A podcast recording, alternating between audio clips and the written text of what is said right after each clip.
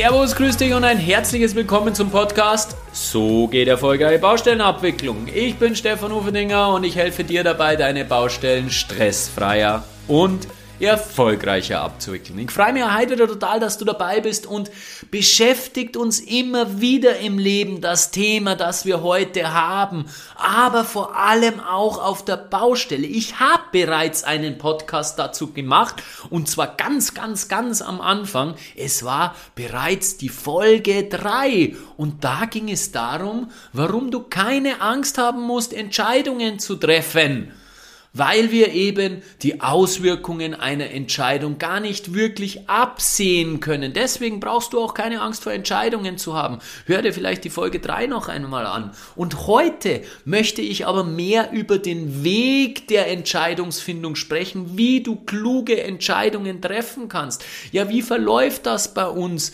Ähm, wie wir zu guten Entscheidungen kommen? Und ich habe mir das natürlich auch wieder einmal, kennst mich ja mittlerweile von der Neurobiologie, psychologischen Seite angeschaut, dass wir hier wirklich wissenschaftlich belastbare Dinge haben. Also wie entscheiden wir gehirngerecht gerecht? Und das möchte ich dir in dieser Folge erklären, weil es einfach im Baustellenkontext unvorstellbar wichtig ist und unvorstellbar viel helfen wird. Aber nicht nur da, auch im Privaten. Du wirst heute sicherlich ähm, ähm, ähm eine, eine Strategie hören, die dir auf allen Ebenen, sowohl beruflich wie auch privat, einen riesen Mehrwert liefern kann. Also, Freu dich schon darauf.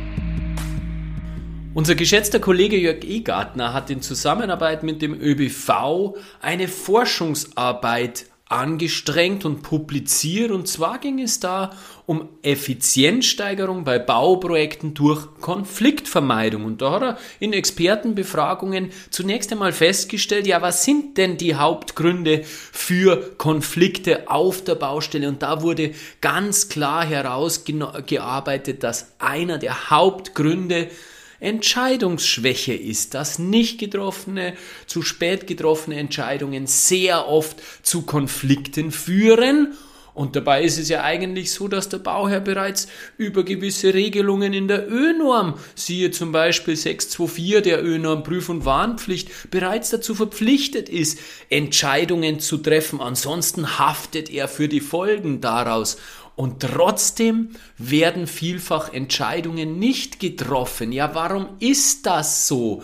Das ist natürlich ein riesengroßes Problem. Wir wissen alle, dass nicht getroffene Entscheidungen die, schle die schlechtesten Entscheidungen sind und trotzdem werden Entscheidungen oftmals nicht getroffen. Ja, ich glaube, dass vielfach die Angst davor, eine falsche, eine scheinbar falsche Entscheidung zu treffen, die Projektbeteiligten lähmt. Das Problem an unseren Entscheidungen ist nämlich, dass sie derart komplex sind, dass wir sie durch unseren rationalen Verstand nicht vollinhaltlich erfassen können. Und dadurch haben wir immer dieses Gefühl, wir haben nicht alles bedacht, wir, wir, wir bedenken nicht alles und wir versuchen aber trotzdem rational analytisch alles zu durchdenken. So sind wir Techniker nun einmal.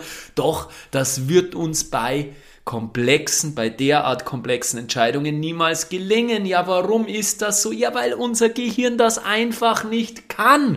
Das hat die Neurowissenschaft mittlerweile eindeutig nachgewiesen. Unser Gehirn, unser Arbeitsgedächtnis im präfrontalen Kortex, das dafür verantwortlich ist, dass es eben diese analytischen, rationalen Abwägungen trifft, das ist schnell überfordert, das kann nicht so komplexe Entscheidungen treffen und was uns da hilft, ja, was uns da hilft, ist einmal mehr unser Körper, unsere Emotionen, die leider Gottes von uns Technikern viel zu oft außer Acht gelassen werden. Ich werde dir heute als allererstes mal den Begriff der somatischen Marker näher bringen. Soma vom Körper, die körperinternen äh, Marker die dir sehr, sehr stark weiterhelfen. Ich erzähle dir, wie das Thema aufgekommen ist. Dann schauen wir uns an, welche verschiedenen Arten von Entscheidungen gibt es überhaupt. Und dann haben wir das Rüstzeug beieinander, um wirklich auf der Baustelle im Projektalltag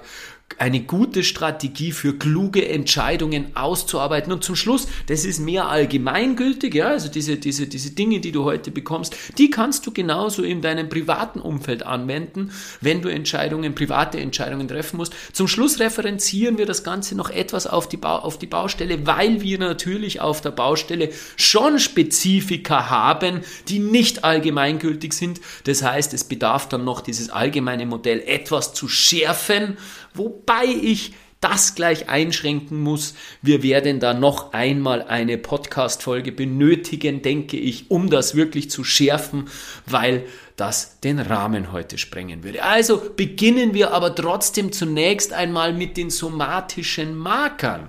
Ja, es war im Sommer 1848, als der Vorarbeiter einer Eisenbahngesellschaft, sein Name war Phineas Gage, einen schweren Unfall erlitten hat. Er war verantwortlich dafür, Bahngleise durch Vermont zu verlegen und er musste am Ufer des Black Rivers die harten Gesteinsschichten sprengen, um dort eben, ja, passt eh sehr gut zu unserer Branche, um dort eben eine Trasse zu finden und eine Trasse herauszusprengen, über die dann die Gleise gelegt werden konnte. Also seine Aufgabe war der klassische Tunnelbau sozusagen, bohren, laden, ähm, Sand äh, drauf äh, drüber als, als Isolation und dann sprengen, um die Energie im Berg zu halten oder im, im Gebirge, im Fels zu halten und dann konnte eben dieses aufgelockerte Material weggetragen werden. Er war ein richtig tüchtiger und fähiger Mann und an diesem, an einem heißen Sommertag in, im Jahre 1848, es war schon gegen Ende der Schicht zu um halb fünf,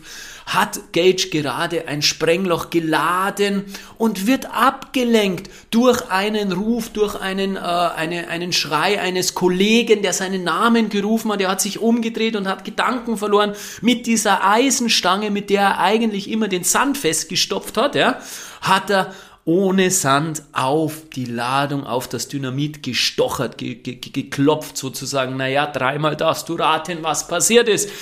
Durch diese Funkenbildung am Gestein, Eisenstange, hat sich das, das äh, Dynamit entzündet.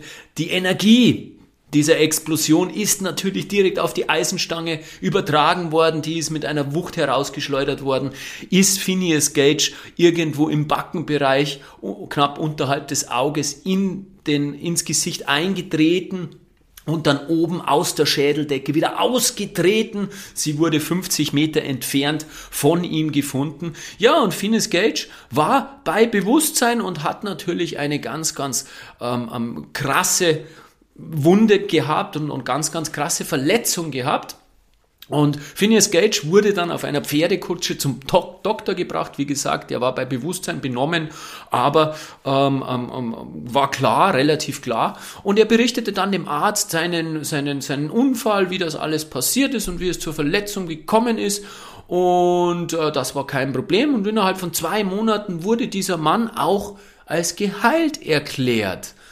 Ja, was hat diese Geschichte nun mit dem Thema Entscheidungen und Emotionen zu tun? Das Spannende an dieser Geschichte ist, dass dieser Phineas Gage nach diesem Unfall nicht mehr der gleiche war. Grundsätzlich hatte er keinerlei physischen Einschränkungen. Er konnte ganz normal sprechen, er konnte sehen, er konnte, ein Auge war blind, ein Auge hatte er verloren, aber auf dem anderen Auge konnte er ganz normal sehen. Er konnte sich auch körperlich ganz normal bewegen. Allerdings wurde er launisch und respektvoll, vor allem Frauen gegenüber wurde er unerträglich. Und das führte natürlich dazu, dass er über kurz oder lang aus dieser Eisenbahngesellschaft entlassen werden musste. Das führte zu einem rapiden Abstieg. Er hat dann noch äh, verschiedenste ähm, Arbeitsstellen angenommen, aber nirgendwo konnte er Fuß fassen, weil er einfach von seiner Art her nicht mehr zuverlässig war. Er konnte für die Zukunft nicht mehr planen und starb dann im Alter von 38 Jahren an einem epileptischen Anfall. Ja, wie konnte sich sein Verhalten so gravierend ändern? Sie haben dann ähm, die, die, die Leiche von Phineas Gage haben sie exhumiert und äh, der, der Kopf und das Gehirn wurde dann später auch untersucht. Mittlerweile ist der Schädel und die Eisenstange im äh, Warren Warren Medical Museum in der Harvard Medical School. Und ähm, man hat eben diese Verletzung rekonstruiert und einer derjenigen, die sich da ganz, ganz intensiv damit beschäftigt haben, war Antonio Damasio, ist einer der bedeutendsten Neurowissenschaftler, die wir heute haben, ist ein äh, Portugiese, Und er erforscht eben seit gut 30 Jahren Patienten wie Phineas Gage. Also er hat Phineas Gage sehr intensiv untersucht, aber eben auch viele, viele andere. Einer davon war Elliot, der lang über Kopfschmerzen klagte und als man dann äh, reingeschaut hat und, und, und, und geschaut hat, was das Problem denn sei, ja, wurde ein Tumor diagnostiziert. Dieser Tumor, der musste entfernt werden und eben ein Teil des Gehirns ebenfalls. Und das war das gleiche Gehirn im präfrontalen Kortex oder der gleiche Gehirnteil im präfrontalen Kortex. Am stärksten war betroffen der Ventrum, die ventromediale Region davon. Ähm, und die musste eben entfernt werden. Und auch bei ihm war es so, dass alles wunderbar verlaufen gelaufen ist. Er war physisch absolut äh, leistungsfähig, konnte gehen, konnte sprechen, alles gut. Allerdings war er nicht mehr in der Lage, Entscheidungen zu treffen, die nächsten Stunden zu planen. Er war einfach im persönlichen und sozialen Bereich kaum mehr lebensfähig. Er war sehr stark dissoziiert von sich selbst, von seinem Leben. Obwohl sein Leben den Bach runterging, hat es ihn anscheinend emotional nicht mitgenommen. Er war wirklich ungewöhnlich distanziert von seiner eigenen ähm, ähm, Tragödie, die er da erlebt hat. Und Antonio Damasio hat diesen Fall untersucht und ist immer mehr draufgekommen, mitbekommen, dass Emotionen und Entscheidungen, das Treffen von Entscheidungen unverrückbar verbunden sind. Die gehören zusammen. Es gibt keine Entscheidungen ohne Emotionen und es gibt keine Entscheidungen ohne Körpergefühl. Emotionen drücken sich ja irgendwo immer im Körper aus. Also hier ist die herausragende Stellung dieser Emotionen beim Thema von Entscheidungen äh, dokumentiert oder, oder, oder ähm, Antonio Damasio hat das eben das erstmalig in der Fachwelt publiziert und hat eben den Begriff der somatischen Marker geprägt. Dieser somatische Marker ist eben diese Körperreaktion, die du wahrnehmen kannst, um anzuzeigen, hey, da ist irgendwas, da, da, da, da, da, da, da, da, da, passt irgendwas nicht, wenn es eine, ein negativer somatischer Marker ist oder wenn es ein positiver somatischer Marker ist. Hey, das geht in die Richtung, diese Entscheidung.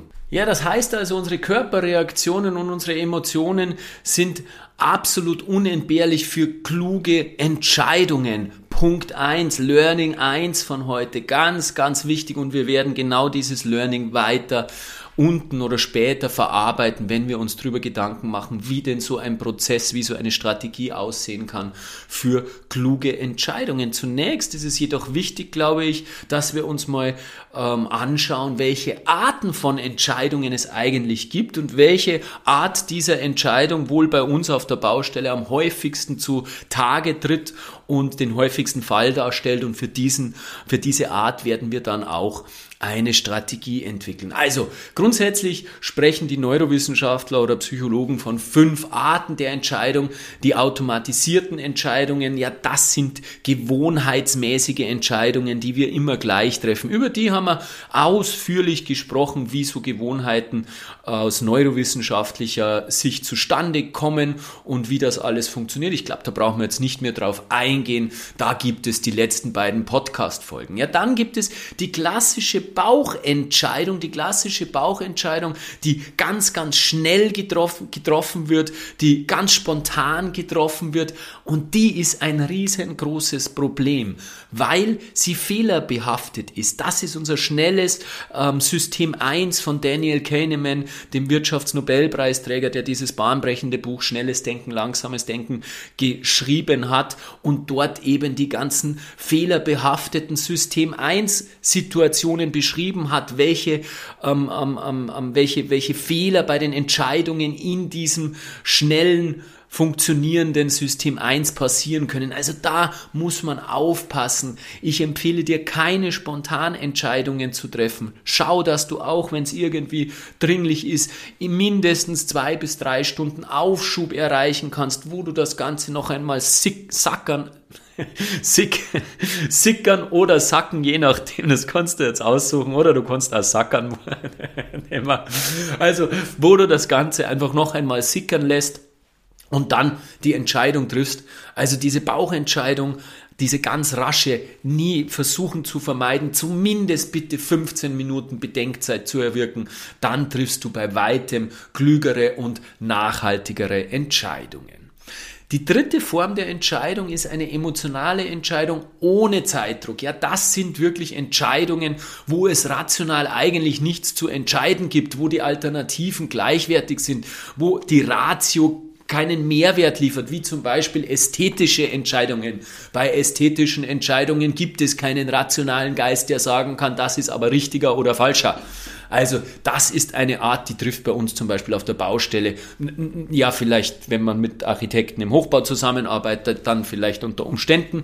Aber grundsätzlich scheidet die bei unseren Themen tendenziell aus. Dann gibt's die reflektierte, ratio, rein rationale Entscheidung und die ist auch schwierig, auch fehlerbehaftet. Warum? Weil eben, ich habe es eher in der Einleitung schon ganz kurz angesprochen, weil unser Arbeitsgedächtnis, das eben im präfrontalen Kortex vorne sitzt, unser Arbeitsgedächtnis sehr schnell überlastet ist. Unser Verstand kann lediglich Vorschläge machen und Konsequenzen aufzeigen. Die Letztentscheidung, und das musst du dir jetzt wirklich hinter die Ohren schreiben und auf der Zunge zu gehen lassen, die Letztentscheidung ist immer emotional und das sagen nicht irgendwelche spirituellen Lehrer, sondern das sagen die größten und fähigsten Neurowissenschaftler auf Basis der aktuellsten wissenschaftlichen Erkenntnisse, die wir haben. Also das ist kein spiritueller Humbug oder irgendwas, sondern das ist wirklich wissenschaftlicher Fakt. Die Letztentscheidung wird immer durch unsere Emotionen auf der emotionale, e, e, emotionalen Ebene im limbischen System getroffen und eben nicht rational. Und diese Emotion bestimmt letztendlich unser Handeln. Ja, kommen wir nun zur fünften Variante und das ist jetzt eine interessante, du denkst da das wahrscheinlich schon, nachdem die bisherigen vier ausgeschieden sind, muss ja jetzt fast die Variante kommen, die interessant für uns ist und das ist sie, die sogenannte aufgeschobene intuitive Entscheidung. Ja, die eignet sich bestens für komplexe Situationen. Übrigens, diese rein rationale Entscheidung, von der man die vierte Variante, die ist nicht per se schlecht, gell? die hilft uns nur meistens auf der Baustelle nicht, weil auf der Baustelle die Entscheidungen zu komplex sind, weil es zu viele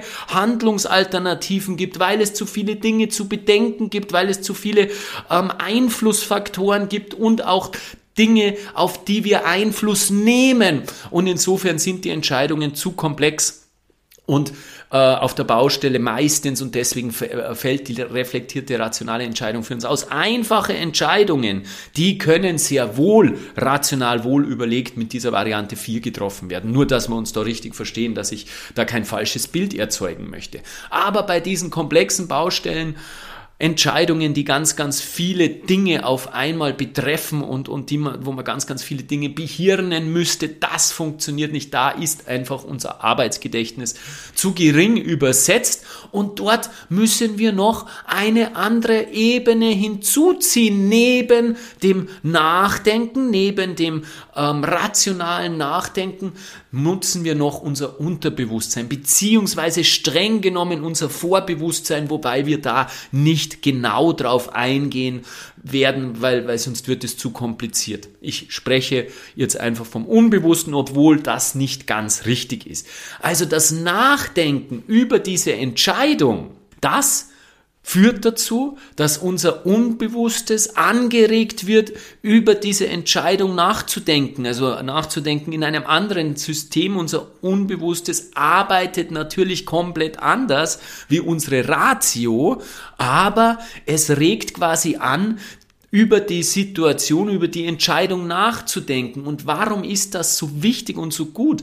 Weil wir dort unermesslich viel mehr Informationen zur Verfügung haben, die in die Entscheidungsfindung Einfluss nehmen können, für die Entscheidungsfindung herangezogen werden. Unser rationaler Geist kann nur ganz, ganz wenige Informationseinheiten verarbeiten.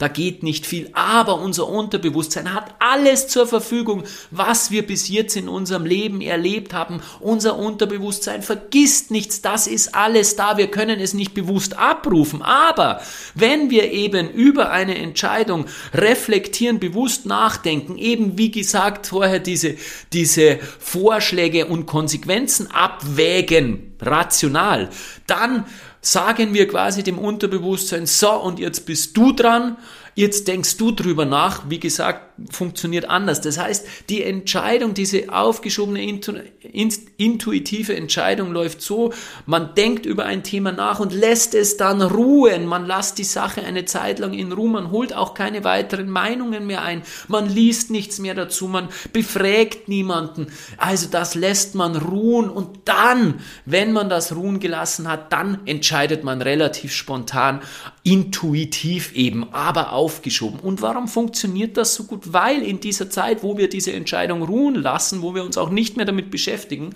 unser Unterbewusstsein alles mit dem, was jemals zu diesem Thema auch im entferntesten nur ähm, gekommen ist, vergleicht und, und, und, und, und anpasst und schaut, wie, die, wie das in, in, in die, in die bis, bisher gemachten Erfahrungen hineinpasst.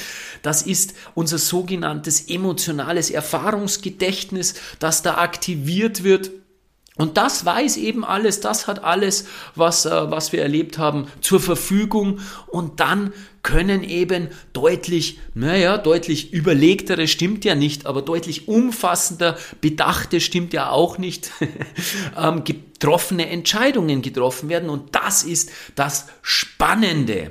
Ja, es ist klar geworden, aus diesen fünf Entscheidungsoptionen können wir meistens für die meisten Baustellenentscheidungen nur eine sinnvoll gebrauchen, nämlich diese aufgeschobene intuitive Entscheidung.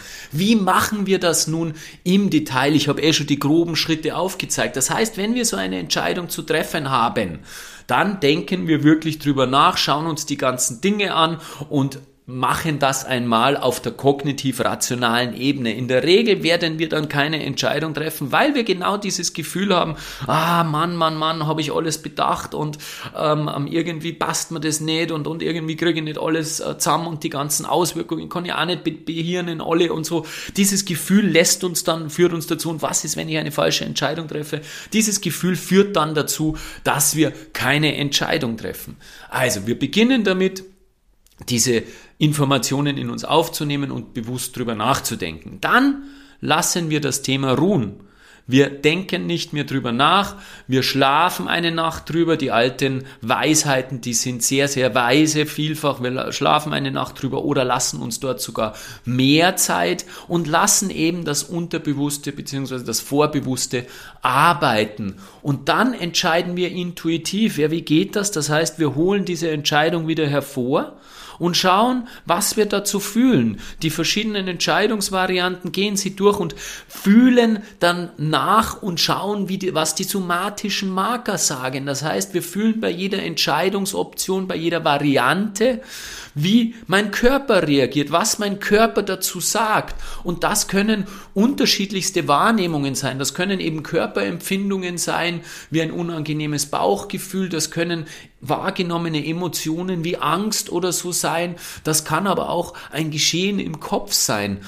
Und mir ist total bewusst, dass das gar nicht so leicht ist, wenn man sich, ähm, ja, wenn man so den Kontakt, und das ist oftmals bei uns Technikern so, wir haben nicht gelernt, mit unseren Emotionen umzugehen. Wir haben nicht gelernt, diese, ähm, diese, diese somatischen Marker wahrzunehmen. Und insofern empfiehlt Maya Storch zum Beispiel auch, die ein wunderbares Buch geschrieben hat, Das Geheimnis kluger Entscheidungen, ähm, empfiehlt Maya Storch auch damit äh, in, in Zusammenhang von dem ganzen Thema, dass man mit, gerade nicht, wenn man eben gewisse Probleme hat, seine somatischen Marker zu erkennen, wahrzunehmen, dann sollte man nicht gerade mit den wichtigsten Entscheidungen, mit den Entscheidungen, die die größten Auswirkungen haben, äh, beginnen, so ein Entscheidungssystem zu wählen, sondern man sollte damit erst einmal mit kleinen Entscheidungen, die keine großen Auswirkungen haben, beginnen und lernen, üben, die somatischen Marker wahrzunehmen. Meier Storch unterscheidet bei Problemen im Umgang mit den somatischen oder mit der Wahrnehmung mit den somatischen Markern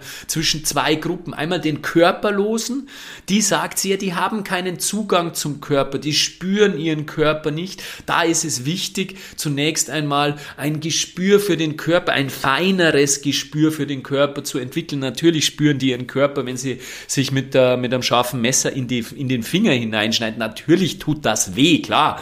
Aber diese feinen Nuancen, diese somatischen Marker, die sind sie nicht in der Lage zu erkennen. Und da ist es wichtig, zunächst einmal ein Gespür für den Körper zu entwickeln. Das könnte zum Beispiel gelingen durch Dinge wie Yoga, Tai Chi, Atemtechniken, auch Meditation ist da ganz wichtig oder schon ähm, ähm, Massagen, dass man einfach mal nahe spürt und spürt, wie sich das anfühlt, wenn, sie, wenn dich wer massiert. Also einfach mit dem Umgang mit dem Körper, dem Körper gegenüber bewusster zu werden. Und dann gibt es natürlich noch, das ist die zweite Gruppe, die Unsicheren, die spüren ihren somatischen Marker, ja können aber nicht dazu stehen. Die haben das Problem, ich spüre da irgendein Unwohlsein bei einer Entscheidung, die irgendjemand getroffen hat, können aber das zum Beispiel nicht in logische, rationale Argumente fassen. Und genau das ist in unserer Gesellschaft, in unserer Arbeitswelt verpönt. Ich kann ja nicht sagen, du weißt was, bei dem, bei dem, bei der Entscheidung, die wir gerade getroffen haben, habe ich ein ungutes Gefühl. Ja, da wirst du ausgelacht. Und das ist ein Riesenproblem. Da dürfen wir insgesamt echt an unserer Entscheidung arbeiten, äh, an unserer, an unserem, an unserer Herangehensweise in, in unseren Teams, in unserer Gesellschaft, in unserer Kultur arbeiten, weil ich habe dir ja gerade erklärt, dass dieses Bauchgefühl viel, viel mehr, viel, viel mehr Informationen zur Verfügung hat und dass dieses Bauchgefühl meistens berechtigt ist. Du kannst es zu diesem Zeitpunkt, wo du das Bauchgefühl hast, weil das eben viel, viel schneller ist als unser Ratio, noch nicht in Worte fassen. Aber das heißt ja noch lange nicht, dass dieses Bauchgefühl falsch sein muss. Ganz im Gegenteil, dieses Bauchgefühl wird vielfach richtig sein und mit etwas Verzögerung wirst du auch in der Lage sein, dieses Bauchgefühl in Worte zu fassen und Gründe dafür zu nennen, warum du in dieser Entscheidung ein ungutes Gefühl hattest. Das heißt, Wichtig ist, dass wir zunächst einmal die somatischen Marker überhaupt erkennen und dass wir sie dann aber auch ernst nehmen, dass wir dann auch dazu stehen, das Vertrauen dazu haben, zu sagen, hey, ich glaube, dass da irgendwas in die falsche Richtung geht und ähm, diese somatischen Marker eben dementsprechend wahrnehmen. Das heißt, es ist wichtig, bei dieser intuitiven Entscheidung den Verstand und die Emotion zu koordinieren. Wir brauchen ein psychisches Wohlbefinden. Wenn wir mit dieser Entscheidung kein, kein, kein, bei dieser Entscheidung kein gutes Gefühl haben, dann haben wir ein Problem, dann müssen wir an, äh, müssen wir das anpassen, müssen wir noch einmal drüber reflektieren. Wenn eben ein psychisches Unbehagen entsteht, dann ist es wichtig, wie Carl Gustav Jung, der Schweizer Psychoanalytiker, sagt, dass wir in einen Dialog zwischen Bewussten und Unbewussten eingehen.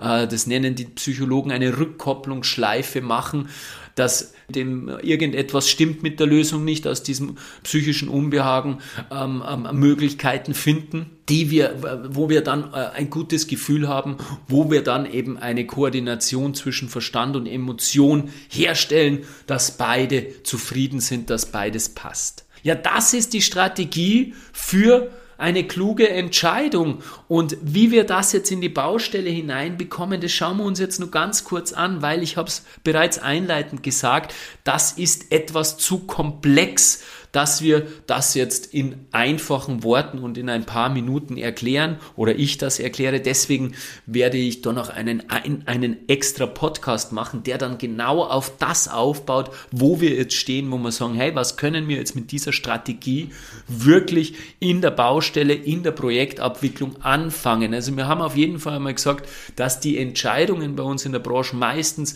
ziemlich komplex sind und dass es sehr, sehr sinnvoll ist, über unser emotionales Erfahrungsgedächtnis die alten Projekte zu nutzen, also die vergangenen Erfahrungen zu nutzen, die uns ja gar nicht immer bewusst sind, die uns nicht zur Verfügung stehen, aber die unserem Unterbewusstsein zur Verfügung stehen, die zu vergleichen und dort einen Abgleich zu machen und dann äh, diese intuitive Entscheidung zu treffen und dann einen Abgleich zu machen. Und genau wie wir diesen Abgleich dann im Detail machen, auf das gehe ich dann in dieser zusätzlichen Podcast-Folge noch detaillierter ein. Fassen wir das heute Gesagte noch einmal zusammen. Es ist also ganz, ganz wichtig und das haben die Neurowissenschaftler unumstößlich herausgefunden, dass wir bei Entscheidungen unsere Emotionen mitnehmen. Das stellt wieder einmal die herausragende Bedeutung von Emotionen in unserem Leben heraus.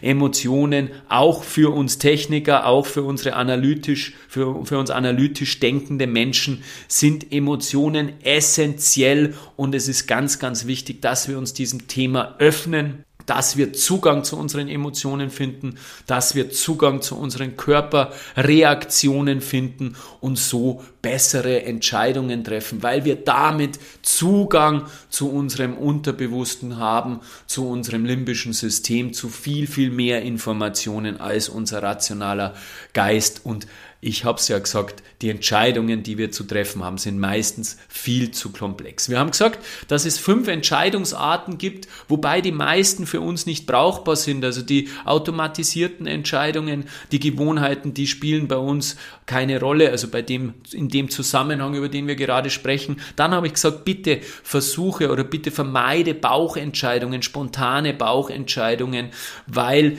diese Bauchentscheidungen, diese spontanen Bauchentscheidungen eben sehr fehlerbehaftet sind, weil dort gewisse, ja, gewisse Prozesse, kognitive Verzerrungen nennt man das in der Psychologie, stattfinden, die uns da durchaus mal einen Strich durch die Rechnung machen oder einen Streich spielen. Dann gibt es die emotionalen Entscheidungen, wo wir gleichwertige Varianten haben, zum Beispiel bei ästhetischen Entscheidungen, trifft bei uns in der Baubranche auch meistens zu. Die letzten zwei sind meistens nicht zu, Entschuldigung.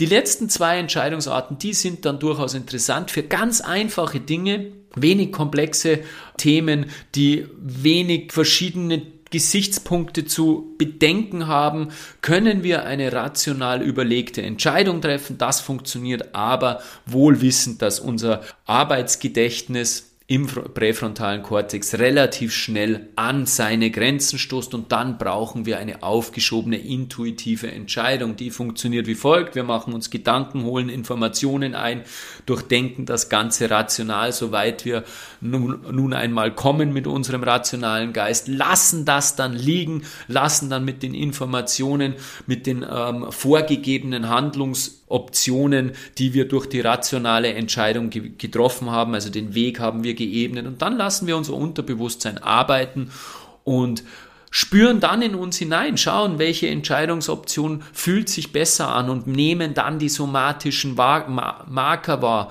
und treffen darüber, über diese Entscheidungsoptionen, über diese somatischen Marker die klügste Entscheidung, Wobei natürlich hier die Herausforderung ist, diese somatischen Marker zunächst einmal wahrzunehmen und dann natürlich auch auf die somatischen Marker vertrauen. Also es ist unvorstellbar wichtig für die Baubranche im Gesamten, glaube ich, dass wir uns trauen, Entscheidungen zu treffen, weil wir Vertrauen dazu haben, dass wir die Emotionen, den emotionalen Teil, den emotionalen Part bei Entscheidungen mit aufnehmen, mit berücksichtigen und dadurch zu runderen Entscheidungen kommen, dass wir uns trauen, Entscheidungen zu treffen.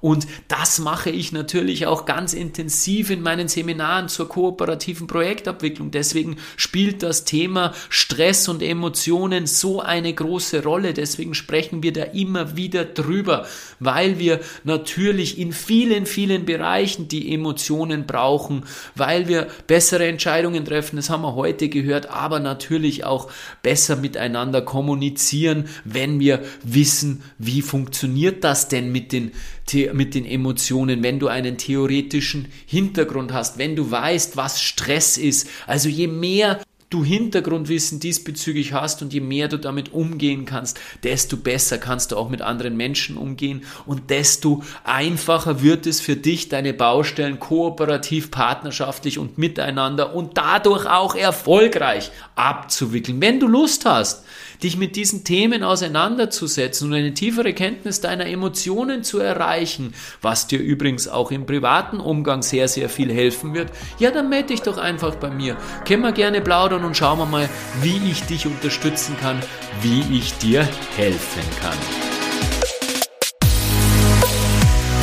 Je länger, dass ich mich damit beschäftige, desto klarer wird es mir. Unser Umgang mit unseren Emotionen ist der entscheidende Faktor für ein erfülltes und erfolgreiches Leben. Auch bei so scheinbar rationalen Dingen wie Entscheidungen, gerade für uns Bautechniker. Der Faktor ist einfach Emotionen. Finde den Zugang dazu und nutze sie. Herzlichst, dein Stefan Ufertinger.